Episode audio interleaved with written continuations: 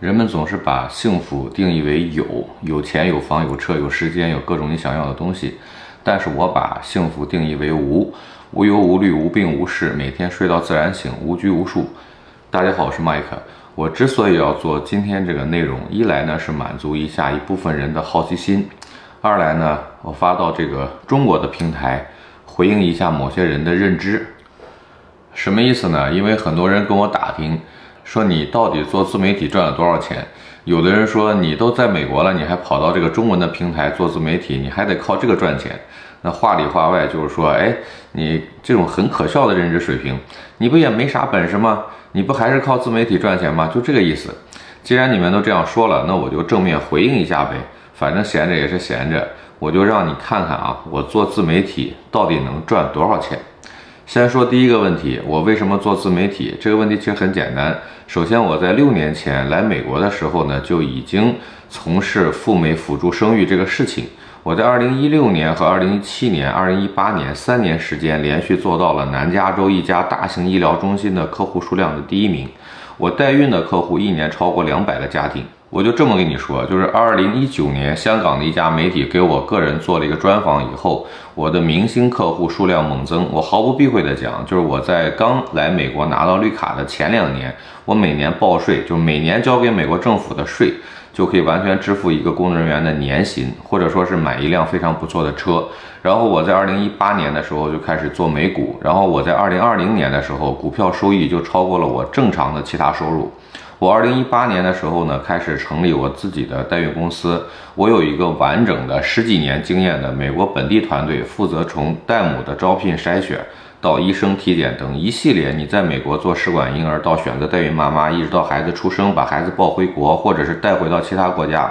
一整套的完整的接待流程。到目前为止，我自己已经几乎不参与这里边的具体环节，所以你看到我大部分时间都是在家办公。然后从二零一七年的时候开始呢，也就是我们家办了美国杰出人才以后，十四天获批，然后登陆美国。从那个时候开始，我就有很多来美国做医疗的家庭就向我打听啊，怎么样办美国的身份这个问题。然后那个时候我就把这些客人直接介绍给我这个律师，然后我这个律师团队呢来跟进他们的移民业务。后来人多了，就很多客人跟我是很多年的好朋友。包括一些银行的行长、央企的工程师、电视台主持人、编导，还有高校的教授等等，他们就希望我可以参与到他们的这个移民的这个流程，这样他们就比较放心。然后他们还会给我额外的一个答谢。那这些客户都非常优质，对我无条件的信任那种。孩子在美国上学、度假，然后需要接机、买东西、去学校送东西这些。小事情平时都是打电话委托给我来处理，甚至是疫情期间代孕的孩子出生以后，委托住在我们家，让我找月嫂看护。仅仅二零二零年就不下十几个孩子，当时我家就跟幼儿园似的。二零二零年客户来不了美国嘛，然后委托我做临时监护人，我光签监护文件就签了十几个。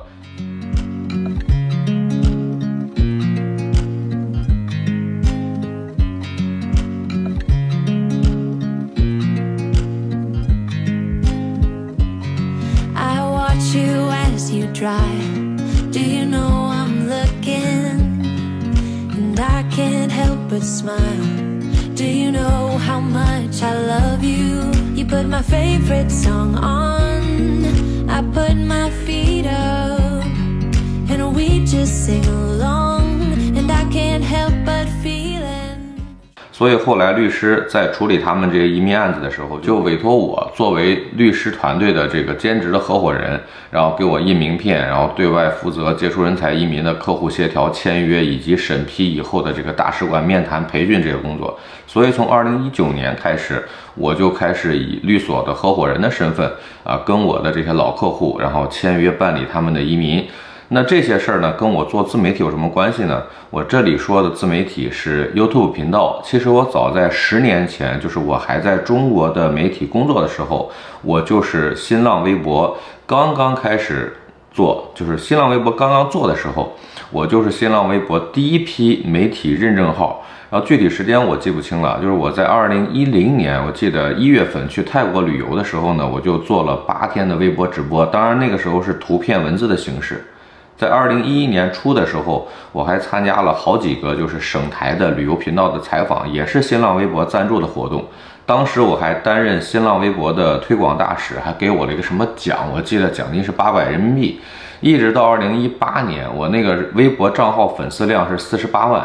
但是后来我从媒体离职以后，到美国，我就开始把那个账号改了认证信息。当时改完以后，是美国一家医疗中心的中国区负责人的一个认证。后来大家都知道一个情况，就是中国开始对美国医疗相关的这些词呢做了敏感词的设定，然后我那个账号就被封了。这个就是我在做 YouTube 频道之前的关于媒体的一些自媒体的一些信息。那么后来就是二零二一年疫情期间，我的中国的朋友，就大家在我频道节目都看到过那个自然摄影师雷雨，他拿到绿卡前的时候，在等绿卡的时候，就刚入境的时候住在我们家，也就是那个时候，他说。哎，你其实你可以做频道，然后就随便讲讲工作啊、生活啊什么的，然后我就拍了一些，然后会员频道里有过一些生活类的、旅游类的一些内容，但是一直都没有什么粉丝，就最多到今年的三月份，可能也就是一千多个粉丝。然后在今年的四月份的时候，我有客户的朋友在办理移民的时候被中国的中介公司骗了，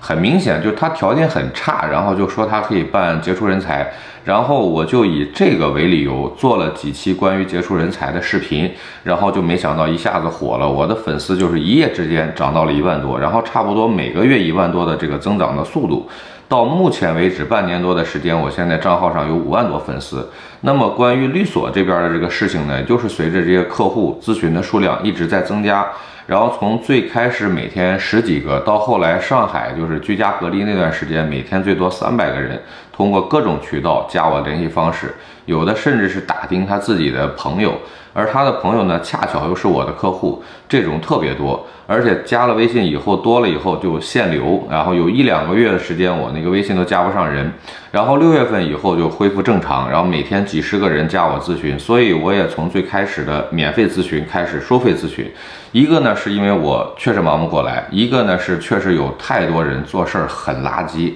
一个人发十几个简历给我们评估，然后占用大量的工作资源时间。评估完以后呢，他要去忽悠客户，因为他们就是中介公司嘛。他有客户加了我以后发过来一个中介公司的评估结果，我一看，就是把我们的律师的评估结果重新整理到一个图片的文档上，然后标点符号都没改。从这以后，我们就开始收费咨询了。收费咨询以后。不仅工作效率更加提高，而且客户质量明显高。那么问题就来了，就那些不舍得花钱咨询的，还有上来就要跟律师见面的，还有那些中介公司的，因为我揭露了很多中介公司的骗术，就开始攻击我。不过还好，都是那种特别 low 的，然后就是我说话很不客气，我跟你讲就是穷逼，不仅经济穷没钱，而且精神穷，智商跟人品都非常的低劣，就是垃圾。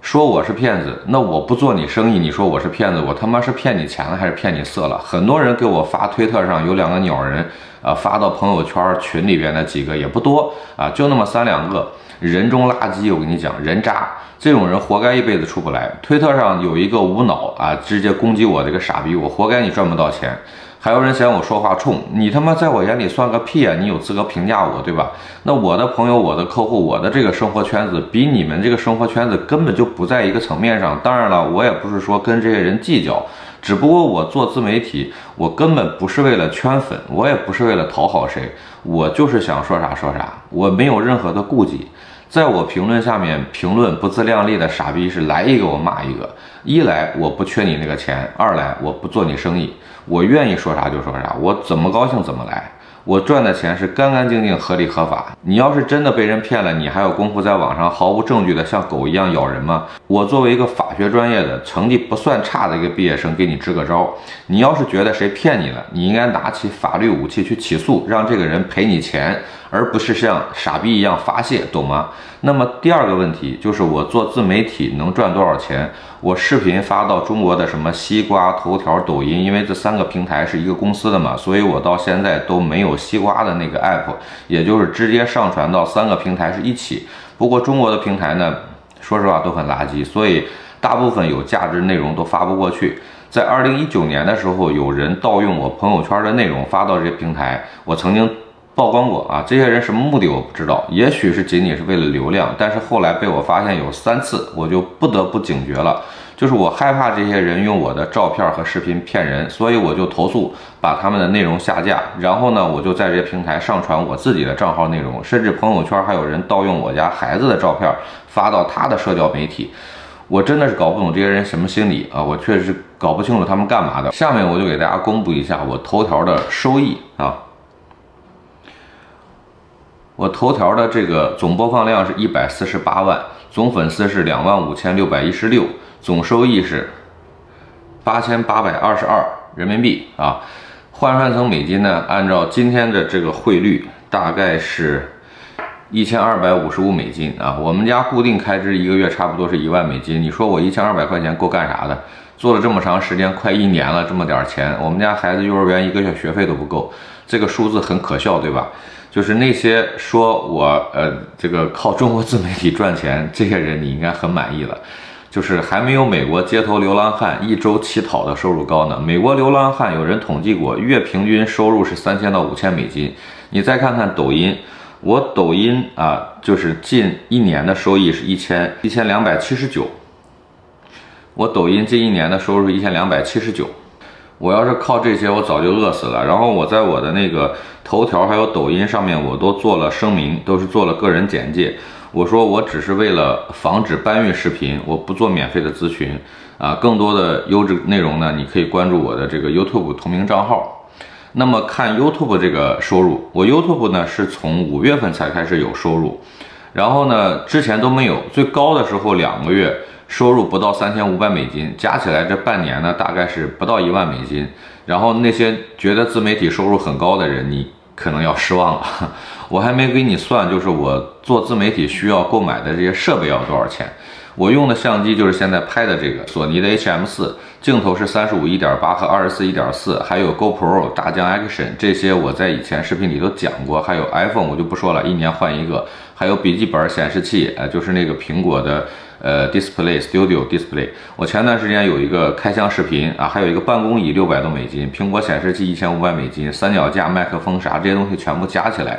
做自媒体赚的钱都不够买这些设备的。然后我在会员节目里也讲了，就是我人生的第一桶金是怎么来的，然后我做代孕能赚多少钱，我做股票赚多少钱，我投资美国房子赚多少钱。你要是想看，你就可以订阅这个会员；你要是不舍得花这个钱，你也就不需要知道。我之所以设置会员节目的目的，就是为了避免很多隐私的东西被别有用心的人利用。因为网上真的是什么鸟人都有。你别看那些骂我的人叫的可欢了，你真让他们花点钱干点啥，跟要他们命一样。说到底就是穷逼加 low 逼啊！别嫌我说话难听，事实就是这样。我都四十多岁了，我人都在美国了，我还需要顾及你这个那个吗？我啥都不需要顾及，我就是赤裸裸的、真实的展示我自己这样的一个正常的生活。我做自媒体就是闲的没事儿，我就是想说啥说啥，我留给我的子孙后代一个了解他们上一代的一个窗口，仅此而已。我就是不需要上班，我就是过着半退休的生活状态，我也不需要看任何人的脸色做事情，你酸也没用，对吧？这就是我真实的一个生活状态。在这里呢，我还要真的是发自内心的感谢过去啊这么多年一直支持我频道的朋友，然后一直订阅会员的朋友，以及真心感谢我的就是已经拿到美国身份的，已经满足了家庭梦想，得到孩子的这些朋友，感谢你们在精神上、经济上一直以来对我的工作的支持。有了你们一直以来的支持呢，介绍新的客户，不断的给我介绍客户，介绍朋友给我，我才有我今天目前这种无所约束的生活状态。感谢大家，我们下期再见。